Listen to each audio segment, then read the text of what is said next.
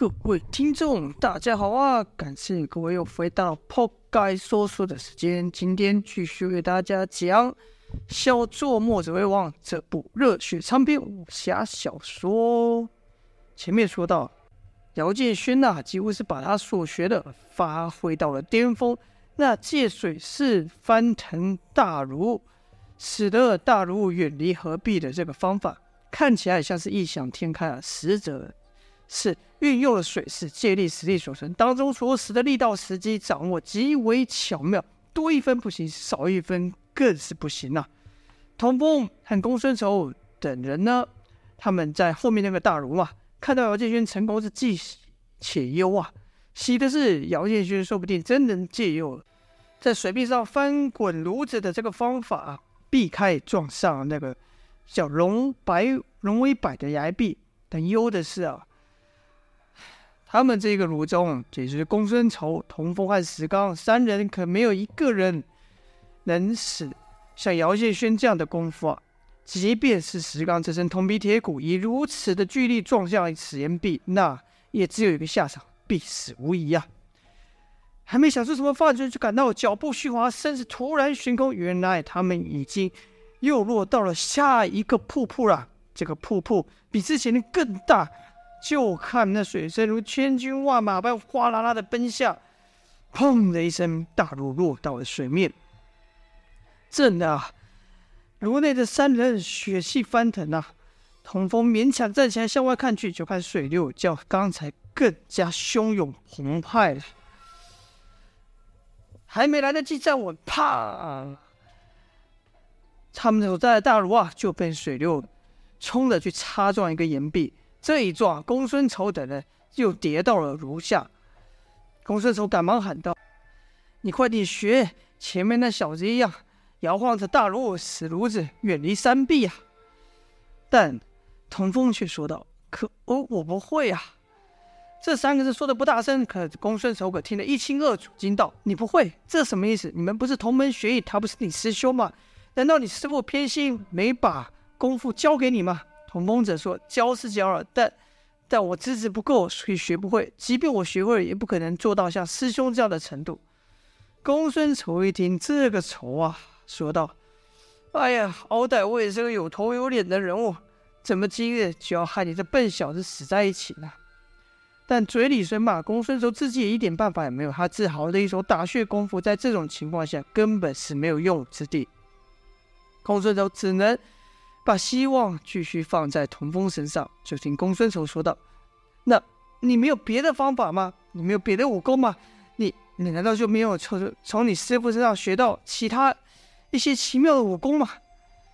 童风只说道：“有乾坤镜。”公孙仇说：“什什什么镜？算了，不重要，什么都好，你赶快使出来，救救你自己，也救救我们吧。”正说话之间，一个颠簸，三人又是一个摇晃。眼看不远处的河中有一块巨石啊，公孙仇心里一凉，沮丧地说道：“看来不用到达龙摆尾，我们就要没命了。你要是还有什么神奇的功夫，赶快使出来吧。”童风盯着大石，像在想什么似的，而后说道：“在快要碰到巨石的时候，你把我丢过去。”公孙仇不明白，问道：“你想做什么？”可眼看巨石离他们越来越近，哪有时间给童风解释嘛？只是说道：“快，快！”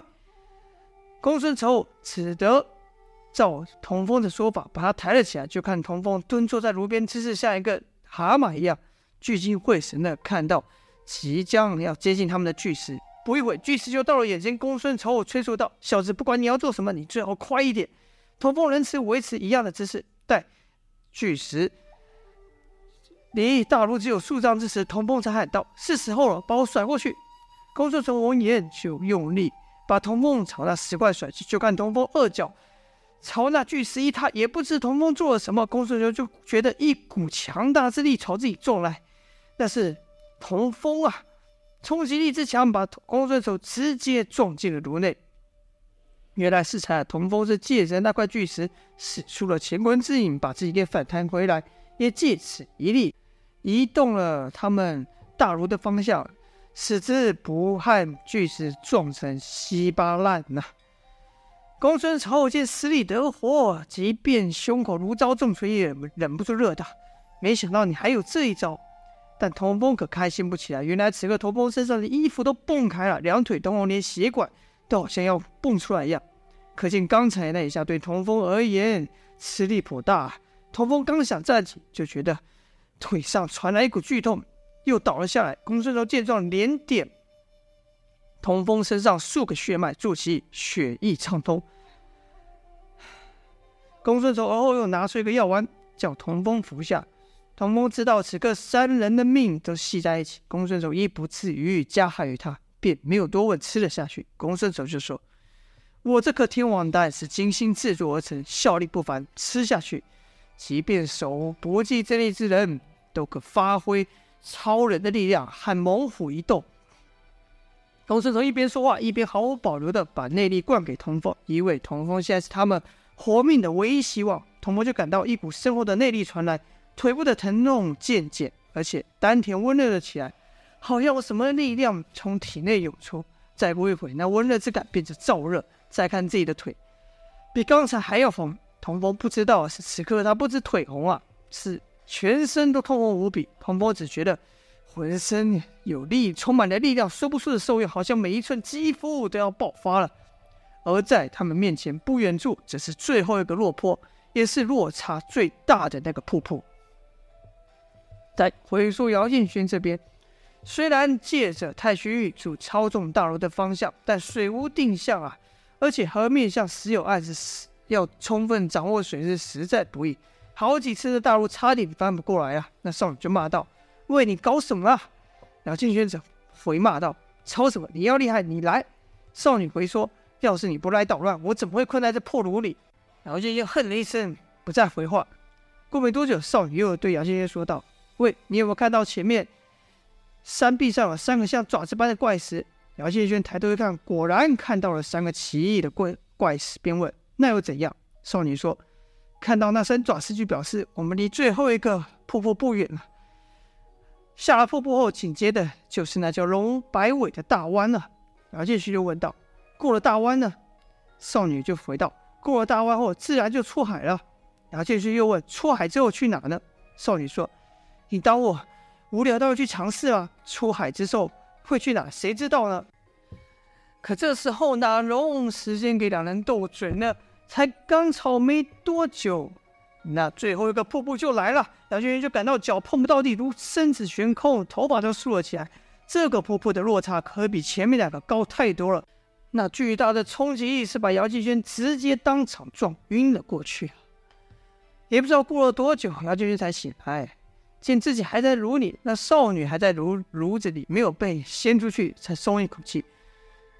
抬头看炉口缺了一大角啊！姚建勋不禁想，连铁轴般的大铁炉都能像丝饼般的碎开，可见那冲击冲击力有多大。但木下却平平稳稳的，没有什么摇晃。姚建勋就问道：“我们我们到哪了？”少女就道：“我们到海上了。”姚建勋则问：“我我晕过去很久了吗？”少女回说：“不知道，我也才刚醒来没多久。”姚建军深吸一口气，想要站起来，手一摸，此节摸颅底湿漉漉的，还有一股腥味。姚建勋以为是进水，不以为意。可少女却慌张说：“哎，你你你先别动。”姚建勋问道：“怎么了？”少女直说：“你你先别乱动就是。”姚建轩不明白少女说什么，还想要站起，可刚一出力，就感到背部传来无比的剧痛。忍不住叫我出来，说道：“哎呀，这这怎么回事？我背上好像被什么东西插入一样，痛死人了。”那少女说：“不是，好像是真的有东西插在你背上。”姚建勋想回头看是什么东西，但刚一扭头，那剧痛又来，仿佛要把自己、啊、从背后撕成两半一样，忍不住又倒了下去，说道：“那什么鬼东西插在我背上，痛死我了！”少女说：“是一块铁片呐。”姚建轩此刻面向炉底，这才看到刚才他摸到那炉底湿漉漉的液体，不是水呀、啊，而是他身上的血呀、好了，这就是本章的内容了。姚建勋等人出海后会遇到什么样的遭遇呢？而童风他们也，是否能够顺利出海呢？就待下回分晓了，感谢各位的收听，今天先说到这边，下播。